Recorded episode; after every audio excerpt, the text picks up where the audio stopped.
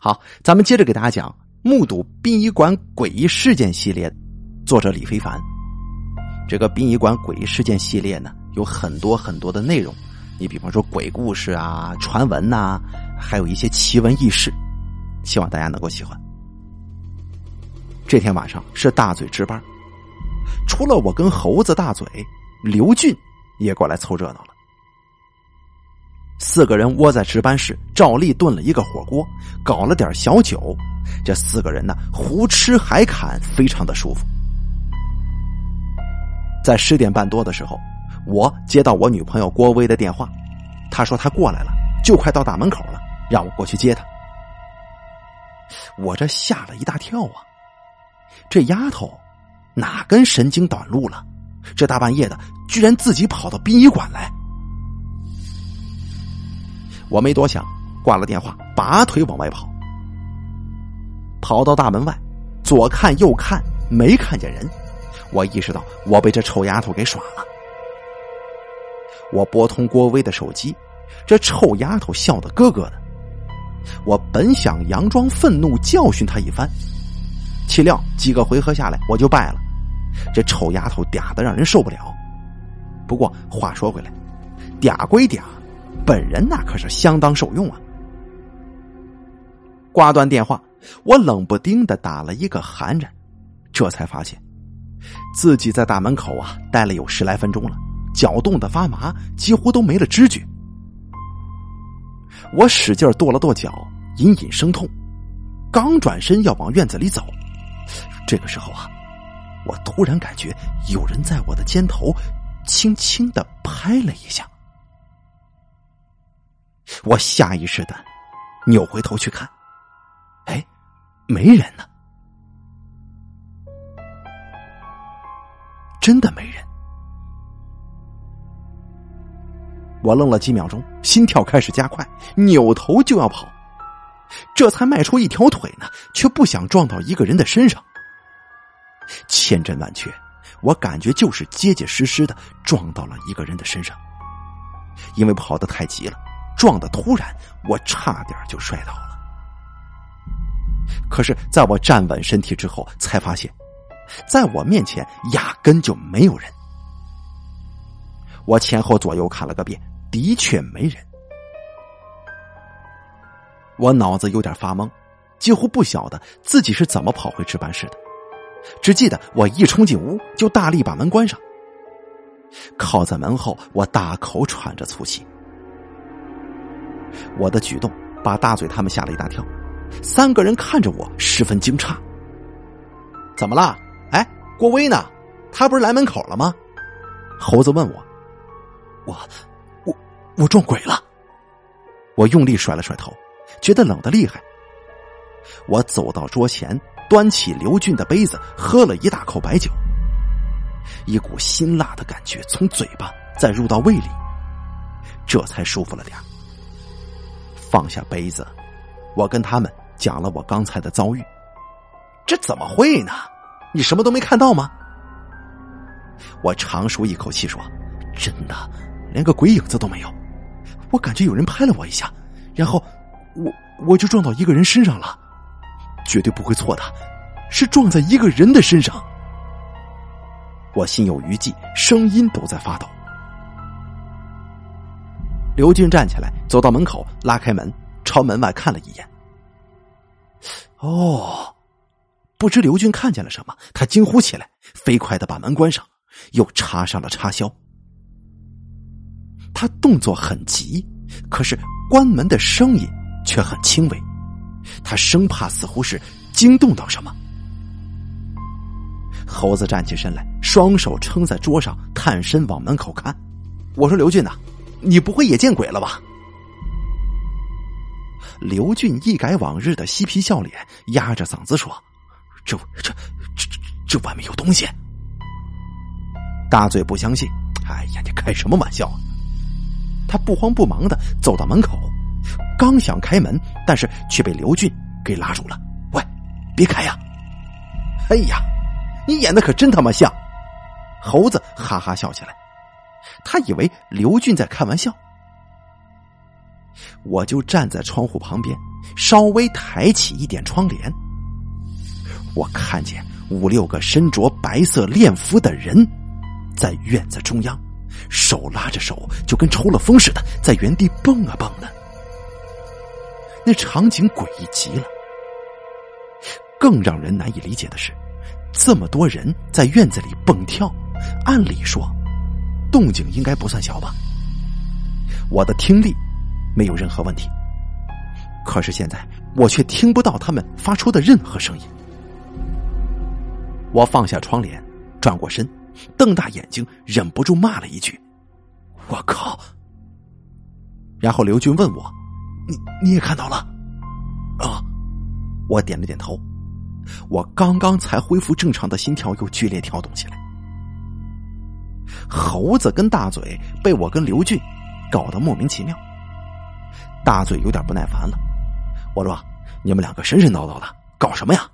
我看看。”说着，他走过来，伸手拨开我。猴子也赶紧绕了过来。我天哪！猴子跟大嘴第一反应也跟我一样，这这这这些人从哪钻出来的？大嘴竖起食指，强作镇定，跟我们说：“冷静啊，冷静，这个这个是不是守夜的家属啊？”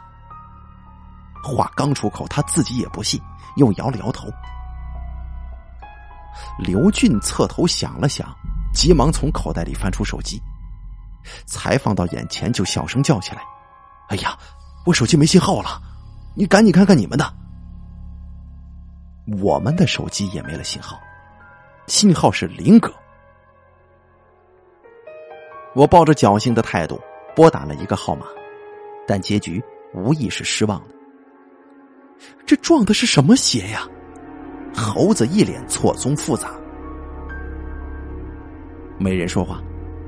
我想起了灵堂那边守夜的家属，我问大嘴：“大嘴，灵堂那边怎么没动静呢？”大嘴皱了皱眉，将窗帘掀起一条缝，飞快的往外看了一眼，转回头说：“不知道，没动静啊。”刘俊问他：“那些东西还在不在啊？”大嘴点了点头，走到椅子前坐下，点起了香烟。四个人围坐一圈，抽着烟，面面相觑。这怪事儿我们见过不少，可是今天这架势，别说见过了，连听都没听过。怎么办呢？猴子问，也不知道他在问谁。刘军看上去镇静了不少，开起玩笑说：“要不咱们冲出去？”大嘴叹了口气说：“哎呀，等天亮再说吧。那不行啊，万一他们跳进来怎么办呢？怎么办？凉拌呗。”我拿出手机看了看时间，十一点过九分。猴子把头往后一仰：“哎呀，这漫漫长夜怎么过呀？”刘俊说：“睡觉呗。”猴子瞪着刘俊说。你他妈睡得着啊！大嘴看上去淡定了许多，他拿起筷子，从火锅里挑起一根煮烂的青菜，边往嘴里送边说：“得，咱继续吃咱的吧。”四个人心不在焉的吃着东西，味同嚼蜡。猴子不停的看着时间，又跑到窗口去看。我的天哪，他们还在蹦跶呀！他们不累吗？大嘴问我：“今天农历几号啊？”我回答道：“鬼记得农历多少？应该不是什么特殊日子吧？”刘俊伸了个懒腰，把身体绷在椅背上说：“快一点了。”猴子在屋里转来转去，大嘴烦就骂他：“我说，你就不能安静点吗？”我想安静啊，我我这腿就不听使唤，怎么办呢？大嘴抓起一片菜叶子朝猴子扔过去，猴子伸出两根手指去夹，居然被这小子给夹住了。猴子非常得意，正要开口说些什么，突然门口传来几声敲门的声响，声音很轻，但完全可以听得到。有人呢！嘘，又是几声轻响。谁呀？大嘴冲门口叫了一声，但是没有人应。过了一会儿，敲门声消失了，屋子里静得出奇，只听见电火锅发出微弱的吱吱声。要不，咱咱咱咱们去看看？刘俊提议，但是无人响应，于是他也没动。我壮起胆子走去窗口看，却惊讶的发现，院子里的那些怪人已经通通消失不见了，没了。什么没了？院子里的那些东西没了。哎，真没了。那那刚才敲门的，是是什么呀？大家心知肚明。半晌无声，良久之后，大嘴说：“要不咱出去看看吧？”啊！四个人面面相觑，非常犹豫，到底该不该开门出去呢？要不咱还是等天亮吧。回到座位上，火锅里的汤已经快被熬干了，里面的食物已经面目全非。我顺手把开关给关掉。猴子用筷子在里头胡搅，开始讲他小时候吃火锅的事儿。我们听的是心不在焉。离门口最近的刘俊总是有意无意的往门角看。猴子岔开话题无果，没了劲就闭上了嘴。房间陷入一片死寂，气氛相当诡异，空气很浑浊，我觉得有些气闷。掏出手机来看，快两点钟了。我告诉他们，大嘴突然蹦出一句话来：“妈的，我我想上厕所了。”刘俊指了指放在墙角的空酒瓶子，用这个，用这个。不，不是我，我想上大的。你还真会挑时候呢，去厕所吧。大嘴没动，想了想，眨了眨眼，说：“要不你们稍微委屈一下，让我拿个塑料袋装一装，行吗？”滚蛋你！你不行，想熏死人呢。大嘴按住肚子，龇牙咧嘴的说：“哎，我我挺急的，怕是拉肚子，不行，不行。”大嘴说着，从地上捡起一个塑料袋，就要往墙角跑。刘俊赶紧一步跨过去，把塑料袋从大嘴的手里扯下来，说道：“你去厕所呀？不行，不行，不行，我快不行了，要不你们陪我一起去啊？”大嘴被这泡屎憋的五官都拧得变了形。见我们都不作声，大嘴急眼了：“你们不说话，我我就地我就拉了。”眼看这小子开始解皮带了，我赶紧说：“哎，别别别，我陪你去啊！”在这间密闭的小屋子本来就不透风，还开着电暖气呢。这小子一跑屎下来，还不得被他熏得背过气去？反正我也想小便，就顺便吧。至于外边还有啥玩意儿？也管不了这么多了。行，我我我也去吧，正好撒泡尿。刘俊说完，猴子一听，赶紧说：“那那我也去。”好嘛，大家一起去了。大嘴憋得要疯了，听我们这么说，一把抄起桌上的报纸，冲到门前拉开插销，呼啦一声把门打开，一阵冷风从门口灌进来。我忍不住打了个激灵，快点啊！大嘴也顾不上看门口的动静了，迈着碎步朝厕所跑。进了厕所，这小子连门都不关，脱下裤子来就稀里哗啦了，那动静可真够大的。刘俊背过脸，露出恶心的表情：“你个大嘴，你赶紧把门关上！”大嘴嗯嗯啊啊的回答。我说你们呢，就就就将就将就吧。哎呀，可真他娘痛快！院子里空空如也，铁门外有路灯照射进来，并不算太黑。猴子把双手插在牛仔裤的口袋里，勾着脖子四处乱看。他看上去贼头贼脑的，不知道是冷的还是紧张的，他的身体在抖个不停。我说：“这这好像没什么呀。”猴子的声音抖得比身子还厉害。是啊，估计都走了吧。一听到冲水声，我扭头去看，大嘴已经拉完了，正在穿裤子。猴子问他：“嗯，这么快？”大嘴脸上一片轻松，来得快去得也快嘛。一边说一边走出来了。我走进厕所，用手捂住鼻子，刚刚拉下拉链，刘军进来了，让一让，一一起吧。我刚往边上挪了挪，猴子也挤进来，说一起。这下好了，三个人一个坑，我站中间，猴子跟刘俊站两边，一起尿。我们在厕所里被这一幕逗得有点发笑，站在外面的大嘴却仿佛充耳不闻，背对着我们，不知在想些什么，入神的很。我走到他身后，拍了他一下，大嘴猛地一抖，惊叫出声。他这一叫把我还吓不轻呢。回头一看是我，大声骂起来：“我说，你这么吓人会吓死人的！大嘴啊，你干什么呢？喏。”你看，那边怎么没灯啊？我这才发现，原本应该灯火通明的灵堂，此刻却看不到有灯光，只看见一个黑乎乎的大的轮廓，伫立在十几米开外的地方，寂静非常，也非常妖异难言呢。你们两个看什么呢？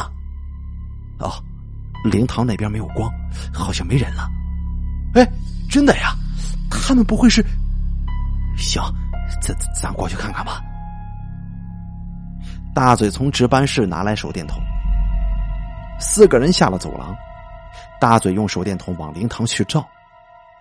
大家停下脚步，这灵堂的大门竟然是紧闭的，一把大铁锁挂在中央。此情此景。让我想到，在不久之前，我跟猴子买宵夜回来所遭遇到的情形。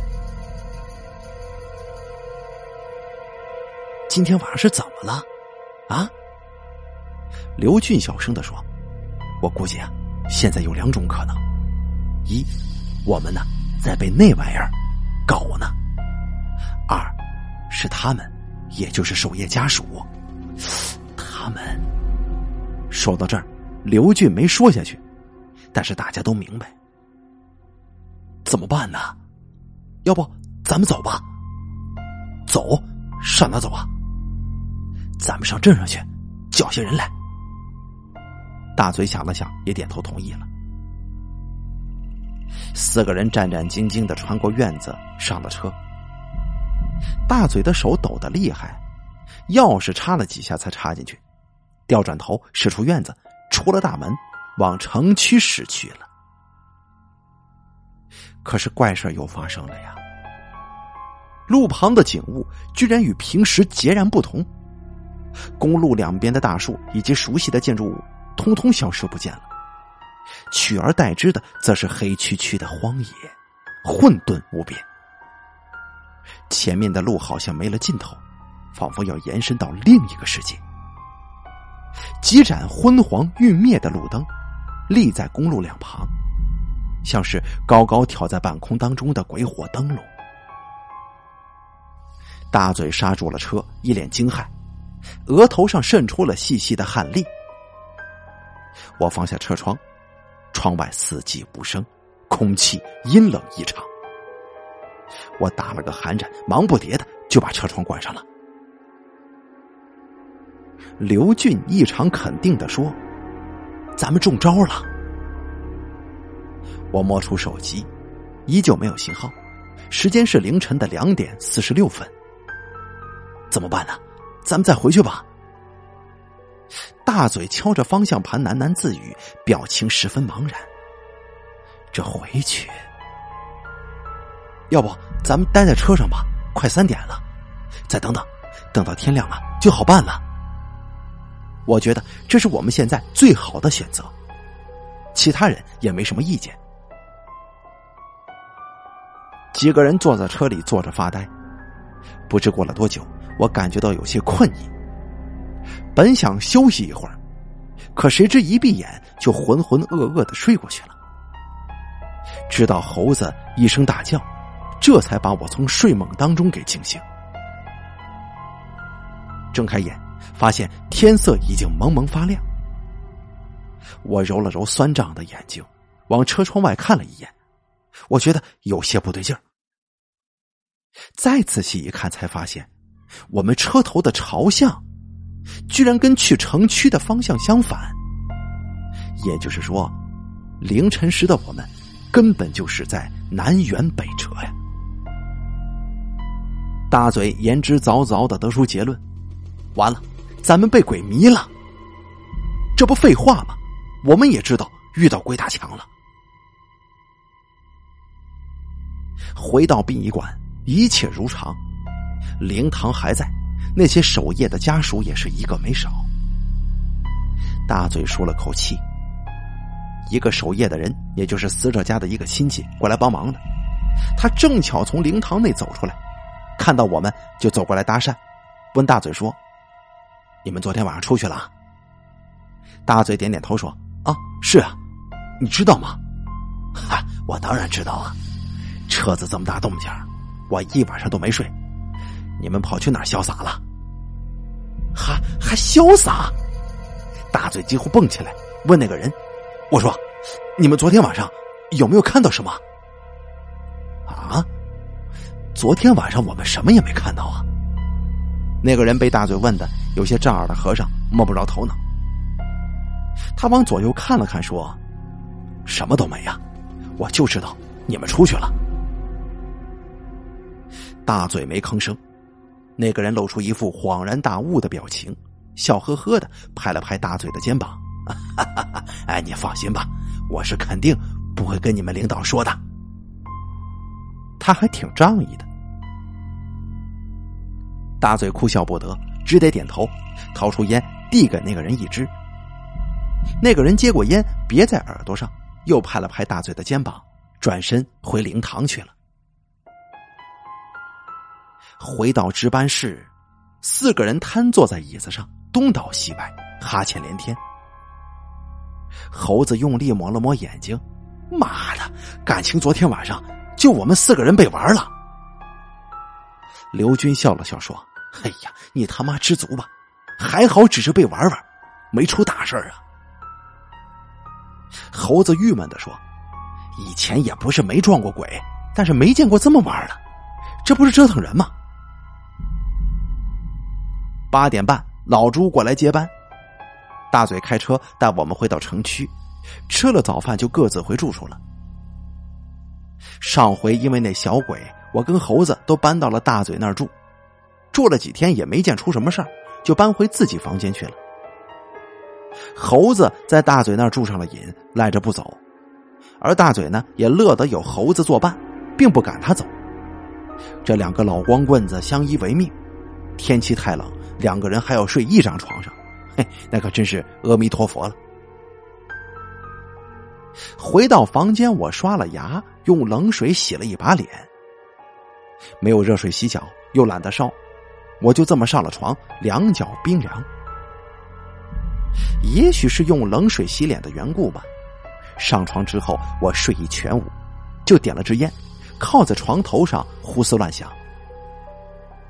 想到昨天晚上到今天凌晨我们遭遇到的种种，越想越觉得不可思议呀！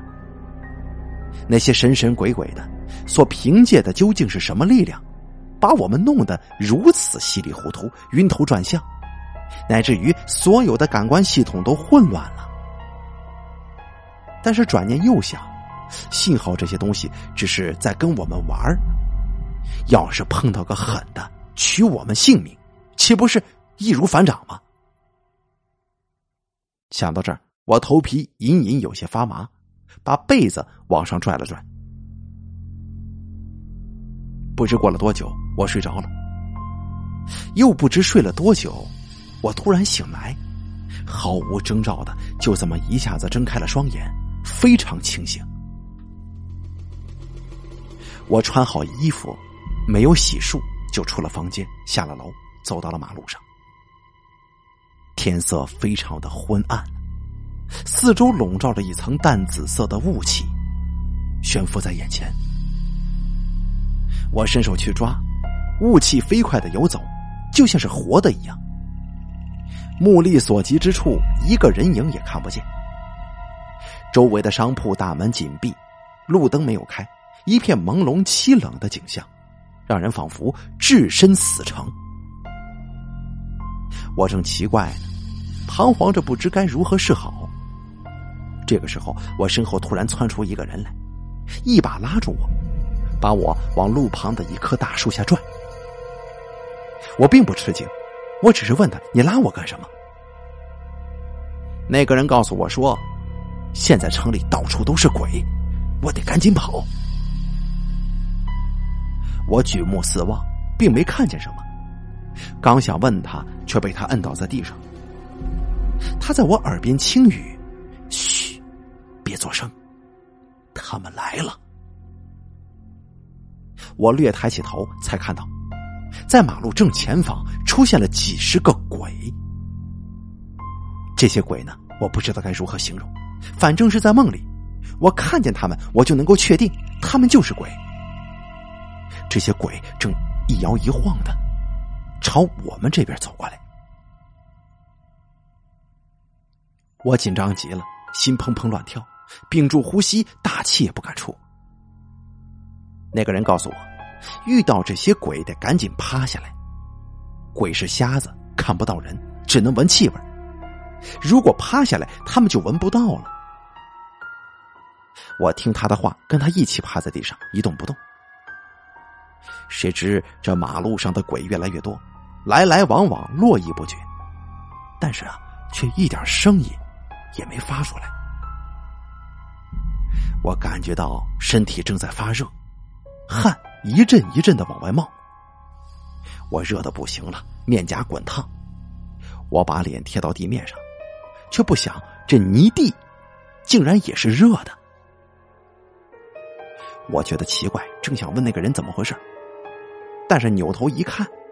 那个人已经消失不见了，只剩下我一个人了。我害怕起来，心扑腾的厉害，想跑，但实在是没胆子站起来。没办法，我只好就这么趴着。开始的时候，我还敢偷偷的往马路上看，到后来，我索性闭眼不看了。不一会儿，我居然昏昏欲睡了。迷糊当中，我听到一阵汽车喇叭声。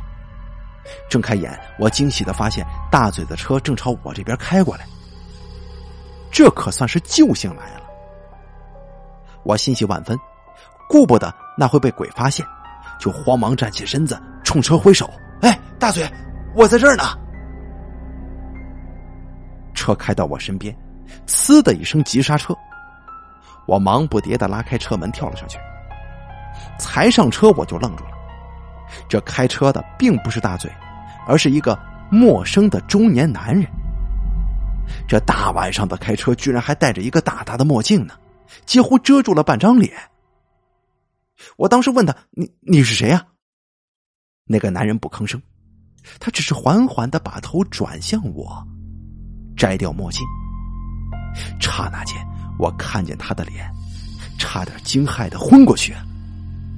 这个人居然是上个月殡仪馆收进来的一个死者。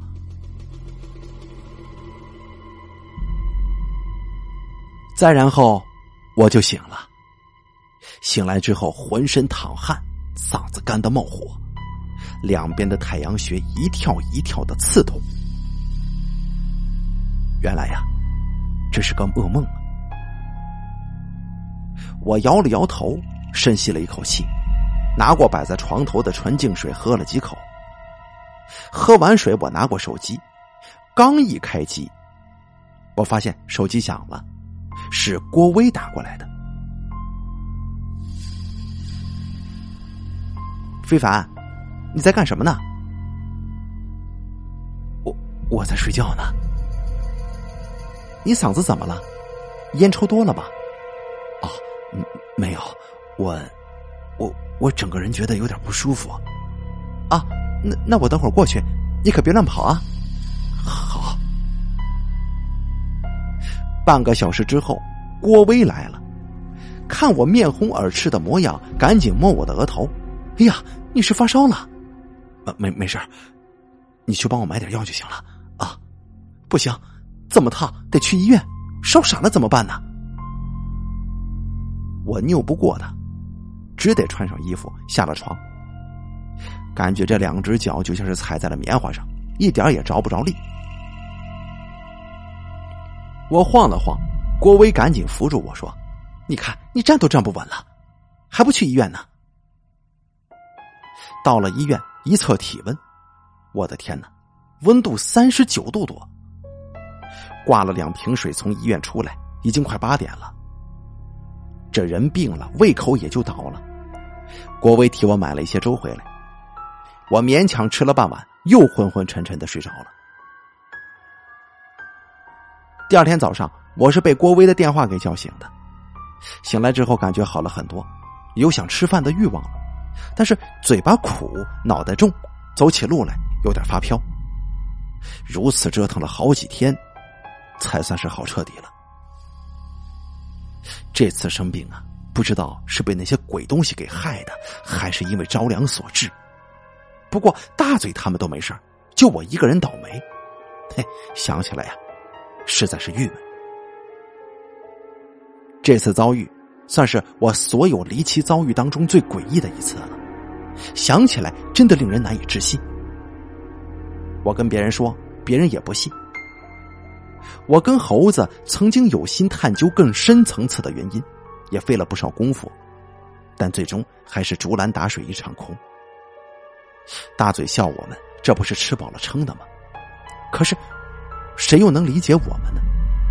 看见殡仪馆里四五个人一跳跳一整夜，穿着大练的白色服装，谁想想不觉得恐怖，不觉得诡异呢？